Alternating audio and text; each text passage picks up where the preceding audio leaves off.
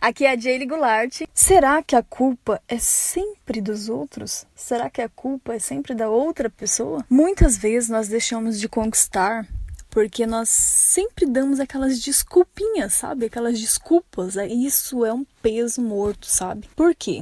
Quando você decidir que você quer algo, quando você decidir que você vai conquistar tal coisa, que você vai fazer a diferença em determinada área na sua vida, acredite, você vai conseguir. Mas quando você coloca a culpa de que não deu certo algo por causa, ah, mas é porque fulano fez isso, mas é que fulano deixou de fazer aquilo, mas é que ela disse que ia fazer para mim e não fez, mas é que, que, que, sabe, essas desculpas estacionam muito a vida da gente. E eu me lembro que uma vez eu comecei a, a querer fazer academia, fazer exercícios, né? E tinha uma amiga que ela falou: Ah, vamos sim, eu vou passar na sua casa todo dia e aí você vai comigo, eu tenho certeza que você vai continuar. Eu falei, ok. E aí ela passou na primeira semana, ela passou todos os dias, mas depois, por algum motivo, tava ficando um pouco cansativo para ela passar e ela não passou mais. E aí que adivinha o que eu fiz? Não, eu não continuei. E aí as pessoas falavam, mas por que você não continuou? Não, é porque ela não passou mais aqui em casa. Entendeu? A culpa já ficou da outra pessoa porque eu não fui mais para academia. Então foi uma coisa que eu tive que corrigir na minha vida. Então sempre quando você quiser algo, você fala: "Eu vou fazer tal coisa.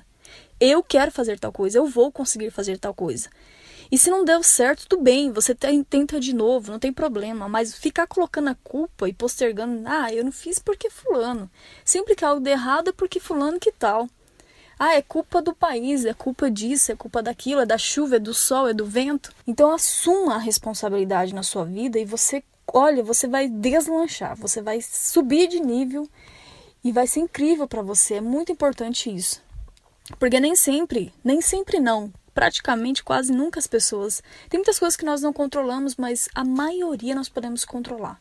E uma delas é o sucesso. Se você não se decidir em uma coisa, se você não admitir as coisas, você não vai conseguir alcançar né? Porque sempre ficar colocando a culpa nos outros, disso e daquilo, você sempre vai ficar no mesmo lugar, acredite. Então, no dia de hoje, comece a observar como você tem respondido aos seus fracassos, como você tem respondido quando uma coisa não dá certo, quando você, como você tem respondido por você estar ainda no lugar que você está. E comece a responder de forma diferente.